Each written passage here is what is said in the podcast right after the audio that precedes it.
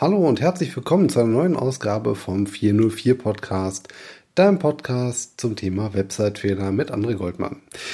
Ich habe in der vergangenen Woche leider Gottes keine neue Folge für dich gehabt. Das lag zum einen daran, dass ich ähm, ja ein bisschen aus meinem Trott rausgekommen bin, nämlich der Tatsache, dass ich kein Seminar hatte und somit auch nicht unterwegs war, sondern in meinem ganz normalen Alltagsstress gefangen wurde. Und äh, wie das so ist, wenn man dann eben sich auch endlich mal wieder um seine Familie kümmern kann, äh, dann äh, nicht, ich sage jetzt mal so, man vergisst dann nichts, aber äh, man, man verschiebt die Prioritäten ein wenig. Und deswegen habe ich es erst diese Woche wieder geschafft, etwas aufzunehmen. Und in dieser Folge geht es äh, um das Thema Suchmaschinenoptimierung für den kleinen Mann. Du darfst gespannt sein.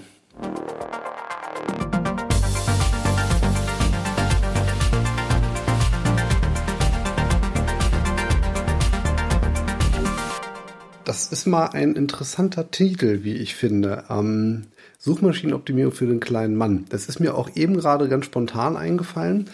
Und damit möchte ich jetzt auch keine, ähm, keine Gruppe Menschen ausschließen, die eben nicht männlich sind. Ähm, es geht mir eher so um diese Bedeutung von äh, kleiner Mann. Das wird ja ganz gerne mal eben so für kleinere Unternehmen, auch äh, so Geldbeutel für einen kleinen Mann und so äh, äh, genommen, das Wort. Deswegen fand ich das ganz passend, weil ich in der letzten Woche eine sehr, sehr gute Diskussion hatte äh, zu dem Thema, wie kann man Dienstleistungen verkaufen an Unternehmen, die eigentlich gar nicht das Geld haben, diese Dienstleistungen in Anspruch zu nehmen.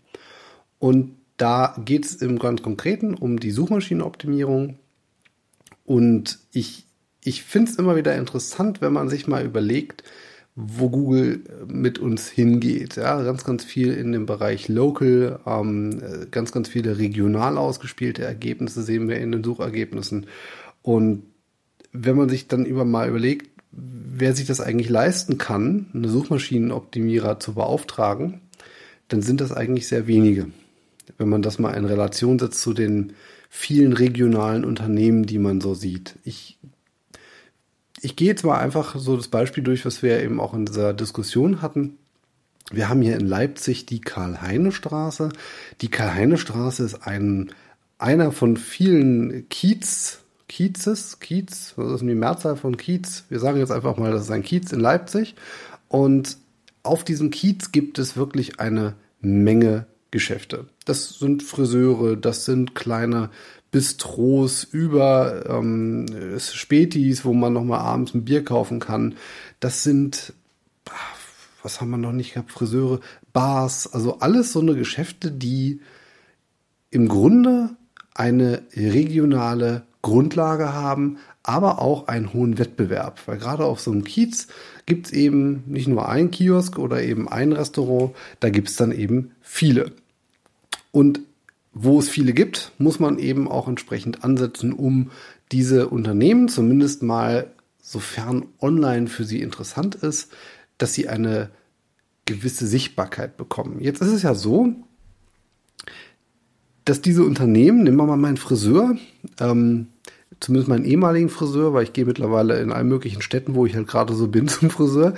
Ähm, mein alter Friseur, Madame Kete, lieben Gruß an der Stelle, ich möchte jetzt niemandem zu nahe treten, aber wenn ich jetzt zu meinem, zu meinem Friseur gehe, oder ich denke mal 80 Prozent aller Friseurgeschäfte, die haben so für einen Kurzhaarschnitt vom Mann irgendwo zwischen 15 und vielleicht 25 Euro verlangen die. Zumindest wenn man so spärlicher besetzt ist, was ich, was mich angeht. Äh, ich habe halt, also bei mir hat ein Friseur nicht so viel zu tun. und wenn ich jetzt dann mit meinem Stundensatz komme von sage ich mal, einen SEO in Deutschland, was hat der vielleicht so im Schnitt? Ich weiß, da gibt's einen, äh, immer mal so ein paar Umfragen. Ich glaube aber ehrlich gesagt, die sind eh ein bisschen getürkt. Ich tippe mal, wir liegen irgendwo im Schnitt zwischen 80 und 100, 150 Euro. So die Kante, denke ich mal, wird das sein, was so ein ähm, ordentlicher SEO die Stunde oder auch vor allem eine Agentur verlangt. Was schafft jetzt aber so ein SEO innerhalb von einer Stunde? Und das ist genau das, worauf ich eigentlich hinaus möchte. Selbst wenn jetzt meine Friseurin sagt, mach mal SEO für mich, dann kann man das natürlich auch tun. Jetzt gibt es da, in dem Fall gibt es da eine Website, die man auch optimieren kann. Aber was schafft man jetzt mit einer Stunde, wenn man die korrekt abrechnen möchte? Ja, nehmen wir mal einen Satz von 100 Euro. Da muss die fünf Haare, also fünf Frisuren machen, um mich zu bezahlen. Jetzt ist es aber auch so, es geht ja nicht nur um die Tatsache, dass man eben ähm, das bezahlen kann, sondern es muss ja auch die Bereitschaft da sein. Und die finde ich ist eigentlich noch viel, viel kritischer an der Stelle. Ähm, weil wenn ich weiß, ich muss als Dienstleister über eine Stunde arbeiten, um mir den auch leisten zu können, eine Stunde. Und die Chancen, dass sich da nach einer Stunde was verändert, die sind ja ziemlich gering, weil wie gesagt, arbeite mal eine Stunde als SEO. Das ist, sage ich jetzt mal, schwierig, da etwas zu schaffen, wo der Kunde auch wirklich einen echten Benefit von hat, den er auch nach einiger Zeit, sag mal, sagen wir mal vorsichtig nach zwei Monaten. das ist immer so schwierig mit diesen Aussagen. Wenn ich jetzt eine Stunde arbeite für eben, nehmen wir mal die 100 Euro, ich kriege einfach nichts zustande innerhalb der einen Stunde. Natürlich kann ich da was machen, aber fangen wir mal ganz vorne an. Wenn wir eine neue Website haben, was machen wir im ersten Schritt? Wir scrapen die Seite oder wir holen uns auf jeden Fall mal die ganzen Daten, Meta-Description, Canonical, Status-Codes, ähm, ja, eben, haben H1-Überschriften etc., der ganze Kladderadatsch, ja, der ganze On-Page-Kram. Den müssen wir uns erstmal besorgen. Jetzt sage ich jetzt mal eine Seite mit vielleicht 30, 40 Unterseiten. Das Ganze müssen wir uns, äh, wir müssen ein Projekt anlegen, wir müssen die eine oder andere Sache eben auch, äh, sage ich mal, operativ erstmal ähm, abarbeiten. Ich würde jetzt mal sagen, bis wir dann mal loslegen können mit unserer ersten Arbeit, ist eine halbe, dreiviertel Stunde locker weg.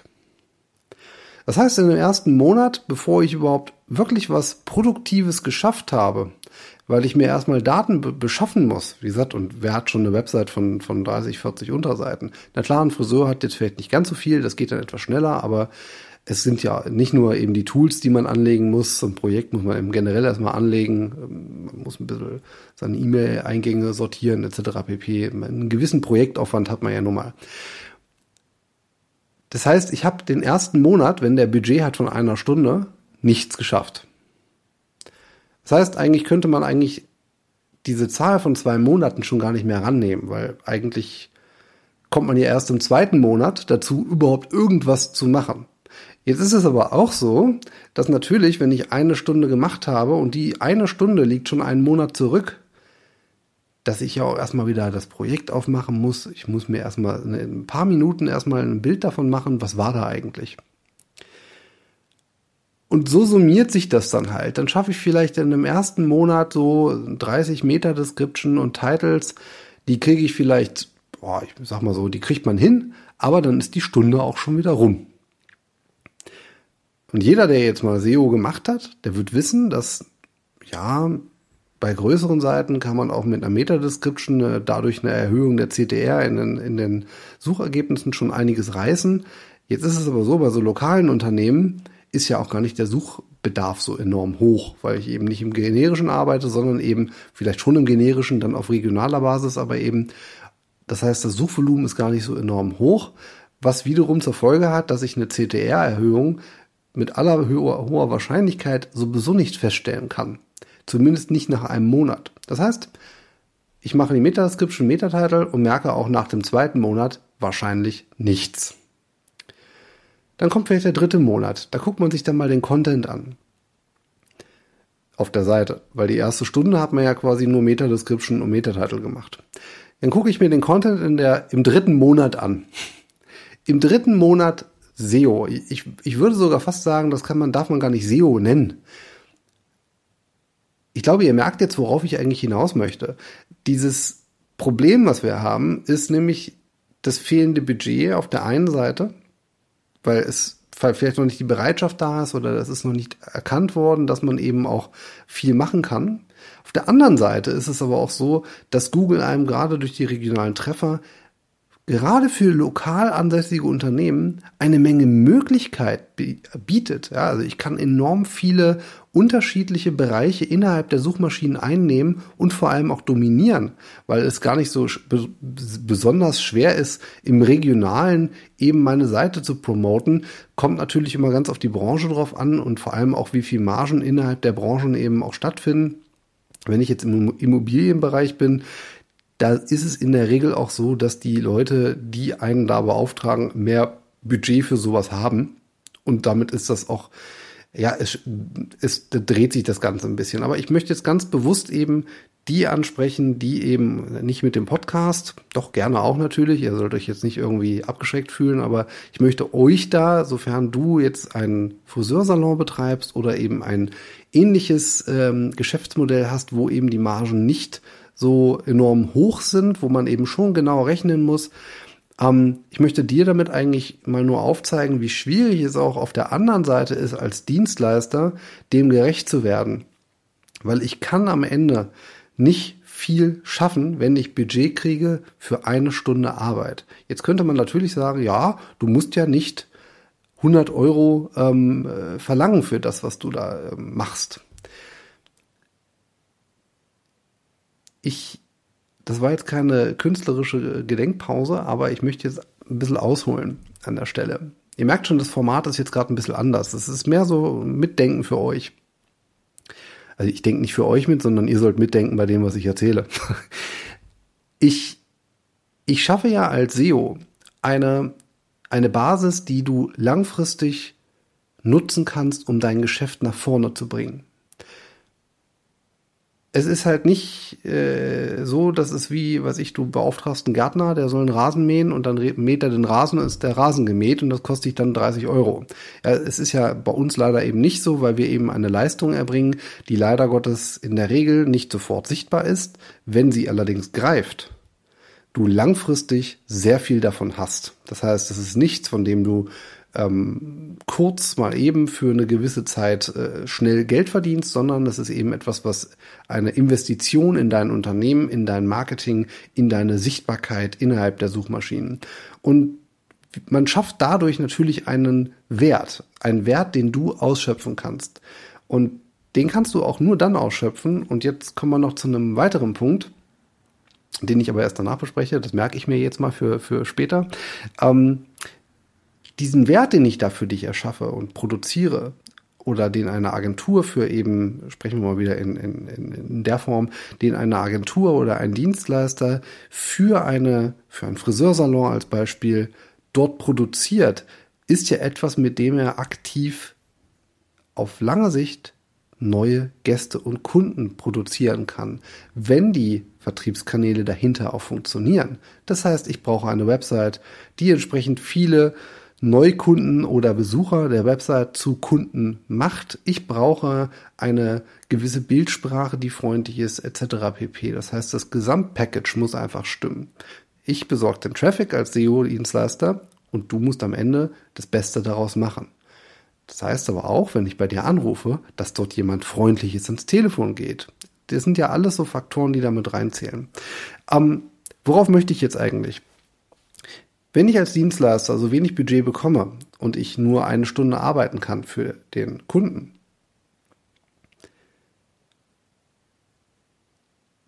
dann wird es mit einer ziemlich hohen Wahrscheinlichkeit in Frust enden. Weil er irgendwann mal merkt, nach sechs Monaten, dann hat er schon 600 Euro investiert, dass sich ja gar nicht so viel passiert, äh, dreht. Also es, es kommen nicht wirklich viel mehr Nutzer auf die Seite. Ich man hat gefühlt investiert und investiert und man kriegt nichts. Und das Problem an der Stelle ist, dass man natürlich viel, viel Vertrauen in, in den SEO stecken muss, das auch berechtigt, aber dieser Frust mit einer ziemlich hohen Wahrscheinlichkeit irgendwann eintritt. Und das tritt halt leider auch immer nur dann ein, wenn eben dieses, diese Rechnung nicht ganz sauber aufgeht. Das heißt, ich habe eben wenig Marge, das, also ich muss viel Kunden bedienen innerhalb meines äh, Geschäftsmodells als Friseur jetzt beispielsweise. Ähm, Und ich muss einfach ein bisschen schneller, ich muss eben eher Kanäle ähm, bedienen oder eben, äh, oder in meiner, in meiner Strategie wäre es wahrscheinlich eher logischer, wenn ich eher Kanäle bediene, wo ich schnell merke, was es mir bringt. Instagram, Facebook etc. Es ist aber leider eben zu kurz gedacht, weil die Suchmaschinen eben im Grunde der Wegbereiter sind und Instagram und Facebook und Co. das Ganze natürlich unterstützen. Und auch wenn das vielleicht jetzt ein bisschen konfus war in den letzten fünf, sechs Minuten, jetzt kommt wieder ein Teil, den jeder mitgehen kann. Es ist ein schwieriges Thema. Ich, ich hoffe, dass so diese, die, die Kernaussage aber bei jedem irgendwo ankommt. Ich glaube nämlich, dass man auch mit einer Stunde SEO durchaus schon was schaffen kann. Die Frage ist nur am Ende, was wird da in welcher Geschwindigkeit spürbar sein? Ich habe einen Artikel geschrieben vor langer Zeit, da geht es um SEO für Fotografen. Und dieser Artikel rankt ziemlich gut, nämlich auf Platz 1, genau zu diesem Suchbegriff, auf den ich da auch optimiert habe. Und ich kriege dadurch wirklich eine Menge Anfragen.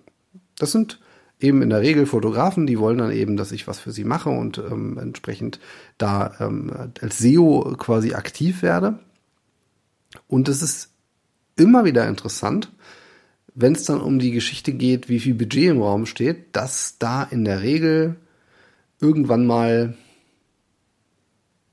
so ein großes Schlucken kommt oder ein großes Erwachen, weil man eben merkt, uff, da muss ich jetzt ja doch ordentlich investieren, um eben was zu schaffen. Jetzt muss man aber dazu sagen, in der Regel sind es dann eben auch Hochzeitsfotografen. Hochzeitsfotografen haben in der Regel auch etwas mehr Budget als jetzt die, die jetzt nur klassisch, ich sag jetzt mal, Bewerbungsfotos machen, ohne das jetzt abwerten zu meinen, aber Hochzeit ist eben deutlich mehr Umsatz als eben diese Einzelfotos. Auch da kommt es immer ganz drauf an. Ich bitte jetzt jeden Fotografen, sich nicht auf den Schiffs getreten zu fühlen. Aber ähm, ich, hab, ich merke einfach in diesen Gesprächen oder auch in den Angeboten, die ich dann da stelle, dass da eine gewisse fehlende Bereitschaft da ist, weil ich eben eher größere Pakete schnüre, die in meinen Augen Sinn machen, weil diese ein, zwei Stunden Geschichten, ich weiß, viele Agenturen, die, die können das sowieso nicht anbieten, weil das ist einfach nur Kleinvieh, das ist einfach, das lohnt sich nicht. Es ist, ich habe da auch vollstes Verständnis für. Ähm, jetzt denken wir mal an die ganzen Freelancer, wo von dem wahrscheinlich auch eine Menge hier zuhören oder viele, die hier zuhören, die sind vielleicht im Anstellungsverhältnis und machen aber nochmal nebenbei die ein oder andere Geschichte. Für euch mag das durchaus lukrativ sein. Ja, ich habe da auch volles Verständnis für, weil am Ende muss man schon sagen, ja, 100 Euro haben oder nicht. Das ist natürlich schön. Ähm, gerade dann, wenn man angestellt ist und nebenbei sich noch da was dazu zu verdienen kann. Ich glaube aber, dass diese kleinen Sachen eben eher mehr Frust produzieren und vor allem mehr verbrannte Erde hinterlassen, als allen lieb ist. Weil du nämlich dadurch eben genau das schaffst, was die Branche für ein Problem hat. Es sind viele Kunden, die frustriert sind, weil sie in der Vergangenheit immer mal wieder für ein paar Monate irgendjemanden beauftragt haben. Man ist unzufrieden. Der Kunde hat dann irgendwann mal gesagt, nö, hier machen wir nicht weiter. Dann wird irgendwann mal ein neuer, eine neue Agentur beauftragt, die muss diesen äh, Trümmerhaufen dann aufräumen, weil das ist so ein halb zusammengebautes Fahrrad, da muss ich jetzt irgendwelche alten Reifen dran machen. Also so fühlt sich das immer an, wenn man so die Arbeit von einer alten SEO-Klitsche irgendwie übernimmt. Und das ist ein Problem, weil am Ende wird auch da dann wahrscheinlich nur Frust aufkommen. Und irgendwann hast du dann eben einen Kunden, der diese ganzes, das ganze SEO-Thema leid ist und irgendwann keine Lust mehr hat. Und dafür habe ich auch Verständnis. Wofür ich aber kein Verständnis habe, ist die Erwartungshaltung, dass man glaubt, man könne eben mit solchen kleinen Geschichten heute noch viel reißen. Und ich, ich glaube, man muss auch da mal so ein bisschen an die kleinen Unternehmen appellieren, die eben sagen, ich will mal so ein bisschen SEO haben. SEO war halt früher, ja, da hast du ein bisschen was in der Meta-Description was gemacht, da hast du ein paar Links aufgebaut und danach, ja, ein bisschen was am Content geschraubt und irgendwann äh, äh, hast du dann gemerkt, dass es berghoch ging. Jetzt ist SEO aber heute viel mehr und ich, ich muss immer so ein bisschen mit dem Kopf schütteln, wenn ich dann so höre, dass man eben schon äh, da was investiert hat. Und äh, ganz groß ist dann immer so, wenn dann jemand zu mir sagt, äh, ja, ich habe eine Abstrafung gekriegt, bin im Ranking runter.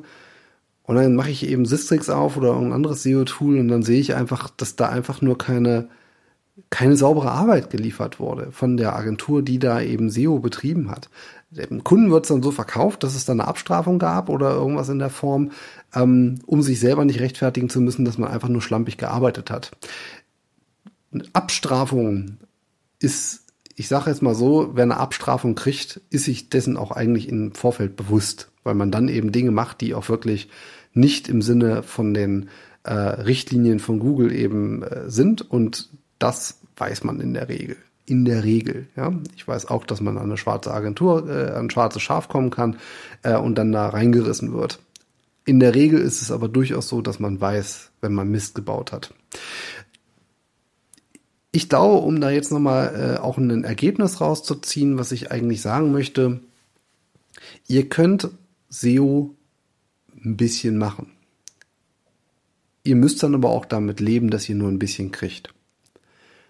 Und wenn ihr nur ein bisschen SEO macht, dann müsst ihr auf jeden Fall an einer anderen Schraube drehen, nämlich an eurer Außenwahrnehmung, an dem, was man von euch liest, was man von euch hört. Ich möchte mal ein ganz konkretes Beispiel zu bringen. Es gibt hier in Leipzig einen Fotografen. Der Fotograf nennt sich PK äh, Fotografie. Das PK steht für seinen Vor- und seinen Nachnamen, den ich jetzt aber leider gerade nicht im Kopf habe oder auch jetzt nicht vorher recherchiert habe. Ist auch wurscht. Ich weiß aber, dass er PK Fotografie heißt. Und Google weiß, ich bin in Leipzig und sobald ich PK Fotografie eingebe, weiß Google genau, wen ich meine. Und das ist eigentlich auch das, was ausreicht. Und das ist genau das, was der werte Herr auch geschaffen hat. Der hat nämlich vor, weiß ich nicht, ein, zwei Jahren, eher zwei oder drei Jahren, hat er angefangen, ganz aktiv auf Instagram und Facebook, vor allem auf Facebook, eine regionale Community aufzubauen mit Bildern aus der Region. Es ist in jeder Großstadt so, man liebt seine, oder auch in kleinen Städten, seine eigene Stadt vergöttert und liebt man am meisten. Und wenn dann jemand schöne Bilder macht von der Stadt, dann liked man die in der Regel auch. Das ist ganz natürliches, äh, mach, also das macht man ganz natürlich. Sei es auf Instagram, sei es auf Facebook. Was hat das dann zur Folge? Die Leute gehen auf Facebook, sehen die Bilder, klicken immer wieder auf Like, immer wieder, immer wieder, immer wieder. Und was passiert dann? Der Begriff PK-Fotografie setzt sich im Kopf ab. Den hat man einfach irgendwann mal hinten drin. Auch wenn man jetzt nicht weiß, wie er mit Vor- und Nachnamen heißt, aber man googelt dann etwas, sag ich mal, gezielt oder eben auch äh, ein bisschen vage nach diesem Namen. Und wenn man das auf Instagram äh, vielleicht auch macht, also man hat immer mal so Bilder von dem und man stolpert immer mal wieder über diesen Namen, dann geht man hier im Park spazieren, da ist eine, bei uns ist hier im, im Auwald ist eine, eine, eine Sportanlage mit Tennis- und Fußballplätzen und da hängt ein großer Banner dran äh, von, äh, also Sponsorbanner von PK Fotografie. Das heißt, ich werde online immer mal wieder mit dieser Marke in, in, in, in, in, in Kontakt gebracht. Dann habe ich offline hier diesen Banner. Dann weiß ich, dass er, ich weiß nicht, ob er es immer noch macht, aber er hat es auf jeden Fall äh, bei den Leipziger Basketballern hat er Fotos gemacht. Das heißt, man nimmt sich auch nicht RB ran, sondern man nimmt eher eine Sportart, die ein bisschen kleiner ist, wo man auch reinkommen kann, ähm, zumindest leichter. Und äh, dort hat er Fotos gemacht. Das heißt, die regionale äh, Basketballmannschaft äh, äh, promotet ihn automatisch mit, weil er auf der, auf der Website genannt wird, auf der Facebook-Seite regelmäßig. Und so sind viele kleine Orte oder äh, Dinge und Möglichkeiten, ich sag mal Litfaßsäulen, wo ich immer wieder über ihn stoße. Und wenn ich jetzt einen Fotografen brauche, an wen denke ich dann wohl? Und wonach google ich dann wohl? Und genau das ist es, was ihr tun könnt und was ihr tun müsst. All die, die regional irgendwas reißen wollen und wenn, die, wenn ihr vom, von einer, vom C-Level nicht das Budget kriegt für SEO, dann investiert in diese Markensichtbarkeit. Gebt da Gas, seid sichtbar als Marke und zeigt euch, wo ihr könnt, offline wie auch online.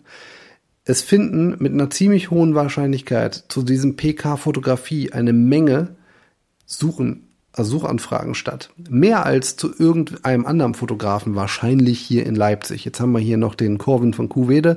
Äh, nach dem wird auch viel gesucht. Der hat Bücher geschrieben, ist generell eh bekannt, auch weil er sehr viel Social Media betreibt und äh, wirklich grandiose Fotos macht. Äh, Corvin, falls du dazu hörst, beste Grüße auch ähm, von meiner Seite.